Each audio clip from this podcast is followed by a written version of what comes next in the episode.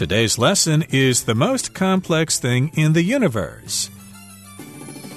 Hi, everybody. My name is Roger. And my name is Kiki. And today we're going to be talking about the brain, which hopefully we have in today's lesson in order to give you a good introduction to this topic.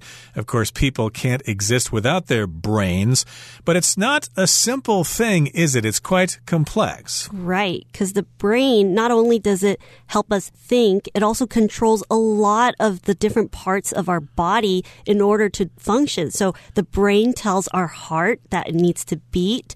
The brain tells us, hey, we need to take a breath now. Indeed. So, yes, indeed, the brain has a lot of functions and there are a lot of things concerning the brain that we don't understand. So we're calling this a very complex thing. It's very complicated. It's very difficult to understand.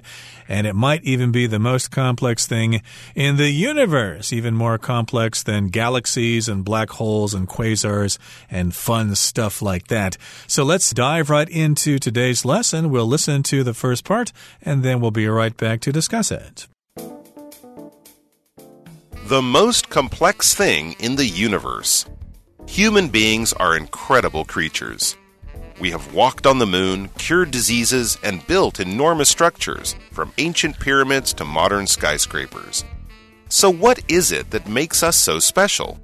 The answer is our brains. The human brain is a fascinating organ that controls everything from your breathing to your memories and imagination. Below are several more thought provoking facts about this natural supercomputer. 大家好，第一部分我们可以看到名词 pyramid，它指的是金字塔或是角锥体。例如，While the most famous pyramids are in Egypt, Mexico and Central America also have their own。虽然大部分知名的金字塔位于埃及，墨西哥和中美洲也有属于自己的金字塔。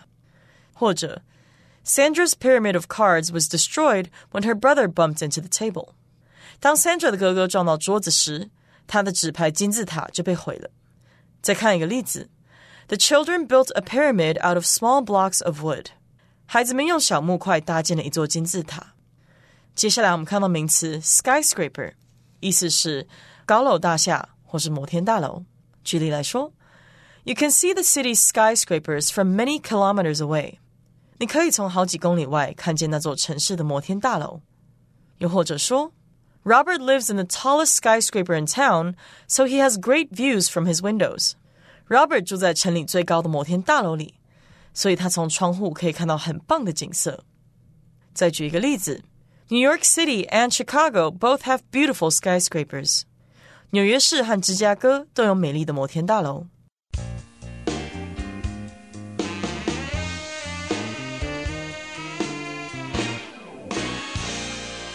Okay, so we're talking about the human brain in today's lesson. It's the most complex thing in the universe, in anywhere, in any place.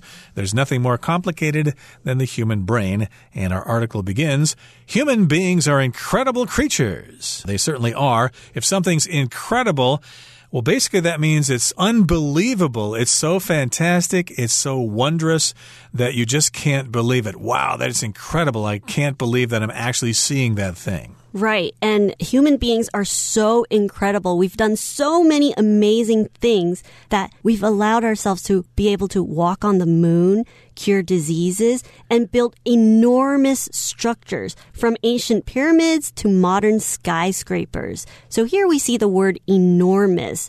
Enormous is something that is extremely large in size, okay? And it's unusually large, right? So you can see that enormous elephant right in front of you. And enormous structures are just these amazing and just incredibly big and large structures that have been built by humans. Exactly. So these are structures or things that were built, as you said, like pyramids or skyscrapers and things like that, or that's what this sentence here says.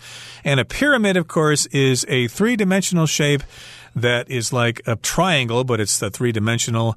And uh, of course, when we see the word pyramid, we almost always think of the pyramids in Egypt, but there are pyramids in other parts of the world as well. You could go check out the uh, pyramids at Teotihuacan outside of Mexico City or the Mayan pyramids on the Yucatan Peninsula. So those are, of course, are enormous structures. They're big, they're huge, they're colossal, they're gigantic. And of course, we've also got skyscrapers, which indeed we have a lot of here in good old Taiwan. Right. And the most famous skyscraper in Taiwan, of course, is Taipei 101, right? And at one point, Taipei 101 was the tallest skyscraper in the world. But now that title has gone to somebody else. So skyscrapers are really tall buildings in the cities. Okay. So it's all these tall office buildings. And right now, the tallest skyscraper in the world is the Burj Khalifa in Dubai. So that's an enormous skyscraper. It is indeed. And of course, look at the word skyscraper. We've got the verb to scrape which is something that scratches on something. Where I'm from, of course, during the winter, it snows a lot. And in the morning, if you want to drive to work, you need to scrape the ice off your windshield so that you can see the road when you drive. You need an ice scraper. It uh, kind of scrapes the ice away from the windshield or the windscreen, whatever you want to call it. And of course, these are very tall buildings. They're so tall that they're actually maybe kind of scraping the sky, I should say. They are modern skyscrapers. So that's the range of these things that we have from to from ancient pyramids to modern skyscrapers. But we've got a question here. So what is it that makes us so special? Well, the answer is our brains. That's why human beings are so special. The human brain is a fascinating organ that controls everything from your breathing to your memories and imagination. So if something's fascinating, it's really, really attractive. It's really magnificent magnificent. It's really cool. And it's so cool, it's so magnificent that you want to actually check it out more. You want to learn more about that thing. Right. And you find it so interesting that you end up spending a lot of time even just thinking about it. So not only are you learning about it, even when you're not learning about it, you could just be thinking about it. Kind of almost like borderline getting obsessed with something. Possibly. I started studying Japanese like last year or so, and uh, I find it a very fascinating language. Uh, it uses all those different writing systems, and the grammar is really difficult to understand. Oh, this is so fascinating. I really want to learn more. We've got the word organ here, and that's not a musical instrument that you'll hear someone playing during church. It's actually in your body and it performs a certain function, like your heart, like your liver, like your kidneys. Those are organs. And this particular organ, the human brain, controls everything from your breathing to your memories, what you remember from the past, and your imagination. Hmm, I'm trying to imagine what a trip to Tasmania would be like. and what's so interesting about the human brain is that not only is it an organ, but it's the organ that controls all the other organs in your body. So it really is a pretty magnificent organ. It certainly is. And below are several more thought provoking facts about this natural supercomputer. So this kind of introduces our subject for today. We've got some brain trivia in today's lesson and in our next lesson as well. And if something's thought provoking, well, it provokes thought. To provoke means to cause something to happen.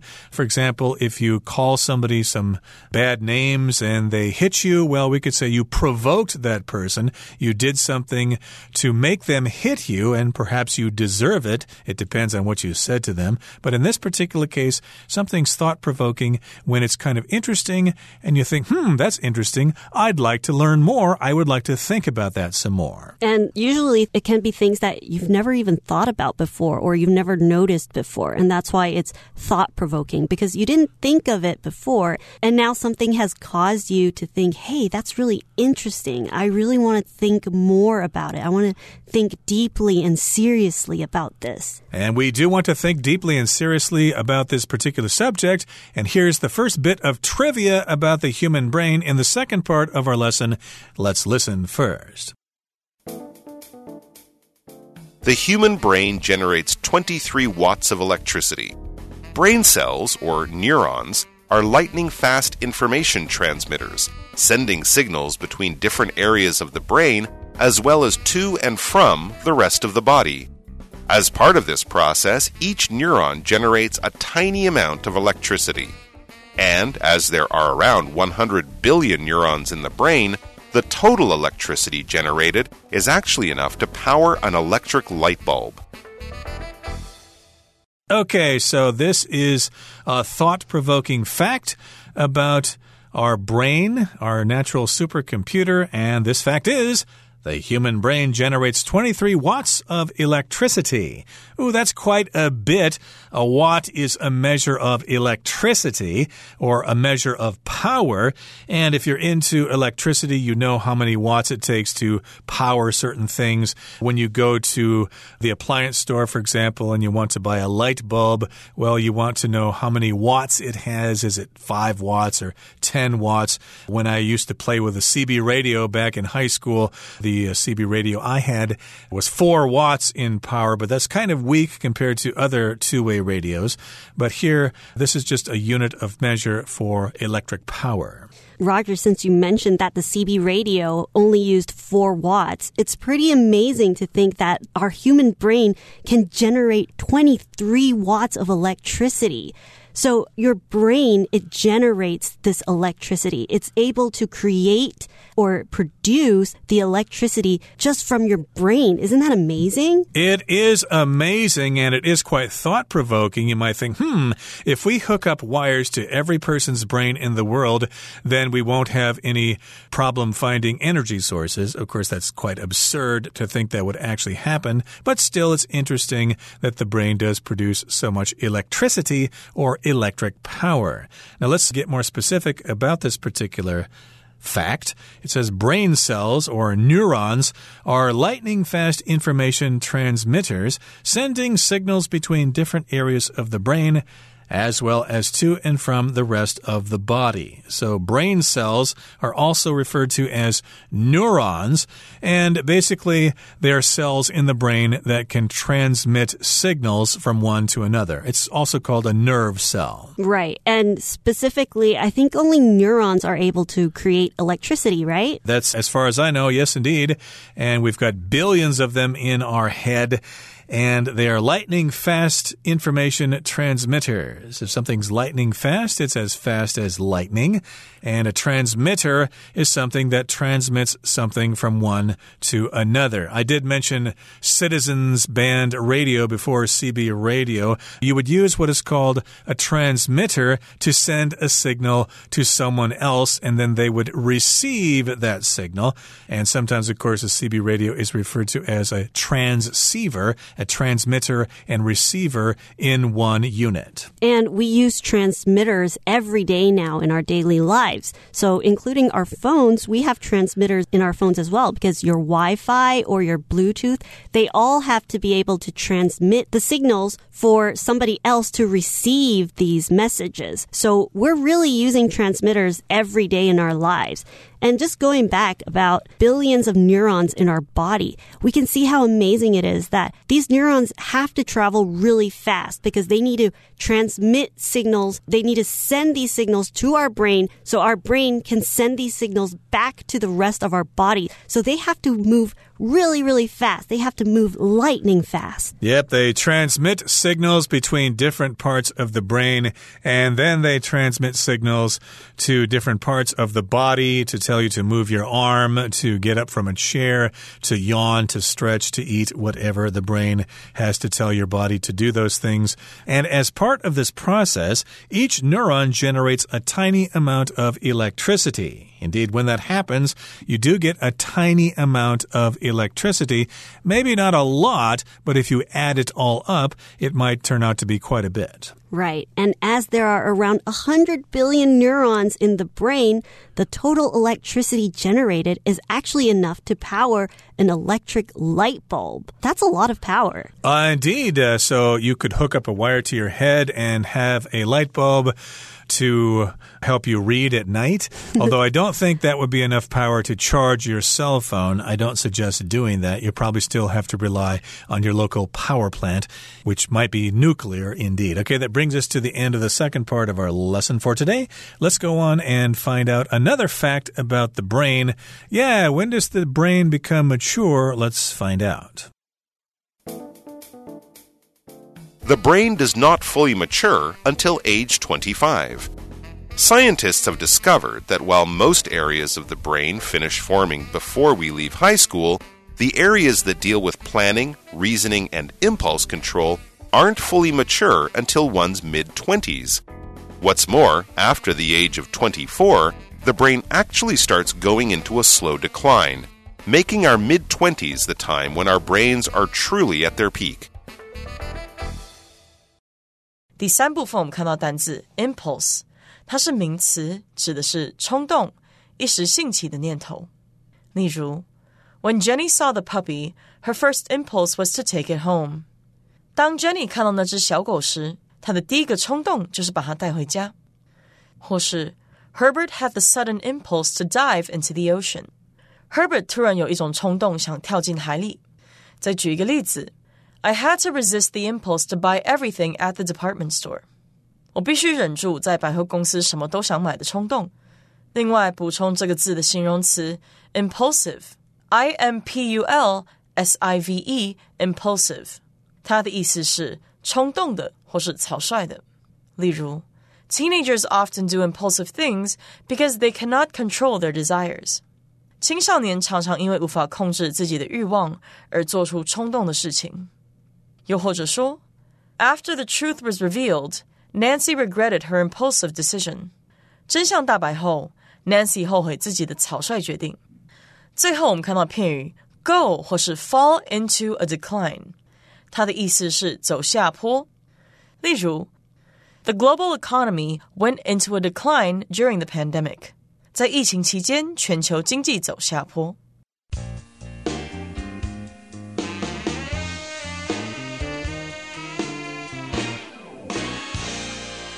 Okay, so the next fact is the brain does not fully mature until age 25. Hmm, that's kind of late.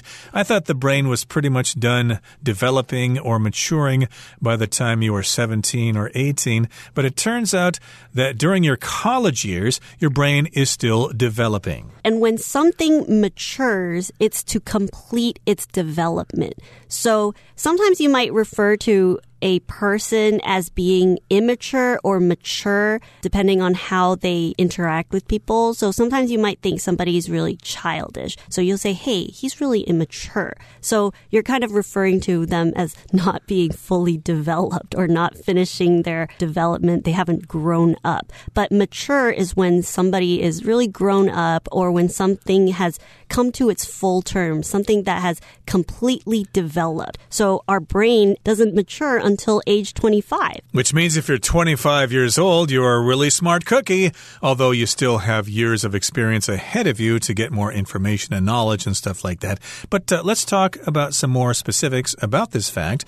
Scientists have discovered that while most areas of the brain finish forming before we leave high school, the areas that deal with planning, reasoning, and impulse control aren't fully mature until one's mid 20s. So, indeed, certain parts of the brain will be mature before you finish high school. But after high school and when you go to university, you've still got some parts of your brain that are developing, and those areas specifically include planning, reasoning, and impulse control. Yeah, they aren't fully mature until you're in your mid 20s, which would be around the age of 25. So, planning, basically figuring out how you're going to do things, figure out the order of steps. That's planning, reasoning, using logic to come to some conclusions. And we've also got impulse control. Impulse means something is done rather quickly, and oftentimes we say it's an urge or desire to do something, and sometimes we have this impulse that is really not controlled, and sometimes it causes us to do things that we wouldn't normally do. Right. And sometimes impulses are really short and quick actions. And just referring back to the fact that our brain is able to produce electricity, impulse can also sometimes mean short electric signals. So when you have a short spark of electricity, they're also impulses. And what's more, or in addition, after the age of 24, the brain actually starts going into a slow decline. It starts to get worse and worse as you get older, making our mid 20s the time when our brains are truly at their peak. And if something or someone is at their peak, that means they're at the best situation that they can be. And of course, this is probably a good time to be learning things because your brain is at its peak. It's performing as best as it can. After that, it's all downhill. Well, that brings us to the end of our discussion for today. Here comes Hanny.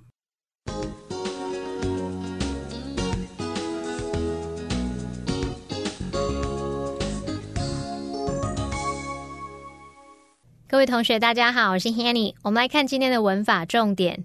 课文第二部分有一个句子提到，脑细胞也就是神经元是如闪电般快速的资讯传输器，在大脑的不同区域以及在身体其他部位来回传送讯号。好，文中它用到 as well as 来表达以及什么什么。那我们来学习它的不同意思跟用法。好，首先第一个 as well as，它当连接词的时候呢，表示还有。以及也怎么样怎么样，就像课文里的用法，那要特别注意，as well as 要连接词性相同的字词。如果要连接主词呢，这个动词的单复数是要配合 as well as 前方的名词哦。例如，the bedrooms as well as the bathroom were very clean。房间以及浴室都很干净。A 句中的 be 动词就是配合前面的那个主词 the bedrooms，所以我们是用 were 而不是用 was。好，再来第二个，如果 as well as 用来当介系词，它是表达除了点点点之外还怎么样。那么后面要接名词或动名词，像 as well as the guitar, he also plays the violin and the drums。除了吉他，他还会拉小提琴和打鼓。好，再来课文，他用到 information transmitter 来表达资讯传输器。那么 transmitter 就表示传输者或者是传送者，它是来自动词 transmit。那我们来学习它的字首字根。好，M I T 或者是 M I S S。这一类的字根呢，有送出、投射的意思。像 missile 飞弹、导弹这个字呢，其实就不难看出这个字根有投射的意思嘛。好，那么在 transmit 这个字当中，它的字首 t r a n s 表示 across，就有那种跨越、横越的意思。那么字根 m i t 表示 sent 送出，那合在一起 transmit 就可以表达传送、传达。我们也补充几个这一类字根的单字。第一个是 emit。它的字首一表示向外，由内向外。那么 m i t emit 表示送出或是投射，合在一起 emit 它就可以表达发出、发射或者是散发的意思。第二个补充的是 remit，它的字首 r e 表示 back 回，那么 m i t emit 表示 send 送出。那把它组合在一起，就是有 send back 送回来的意思嘛？那同学们可以试着想，一个人他原本该付的代价刑责被退回来了，被送回来了，那就表示他的处罚或是债务被免除了。那我们用这样去联想说，remit 它有赦免、免除的意思。那这个动词还有一个常见意思是汇款，那它的名词是 remittance，就是重复字尾 t 再加 a n c e。那这时候 remittance 可以指汇款或是汇款额。好，在第三个。补充的是 dismiss，它的字首 d i s 表示离开、远离，那么字跟 miss 一样有 send 或者是有 let go 的意思。好，那把人送走、送远离、叫人离开，这样应该可以联想到 dismiss 有解雇、解散的意思喽。好，那以上是今天重点整理，我们回顾这些单词吧。Incredible. Neil has an incredible memory that lets him remember almost everything he reads. Enormous. Josephine was surprised when she saw an enormous cockroach in the bathroom. Pyramid. The historian marveled at the ancient pyramids of Egypt and did a lot of research on them. Skyscraper. Taipei 101 is Taiwan's most famous skyscraper. Fascinating. The artist's drawings are filled with fascinating details. Generate. The group's discussion generated lots of new marketing ideas. Transmitter. Mice were said to be the main transmitter of a disease which killed nearly half the population of Europe. Impulse. Christian resisted the impulse to eat the chocolate cake since he was on a diet.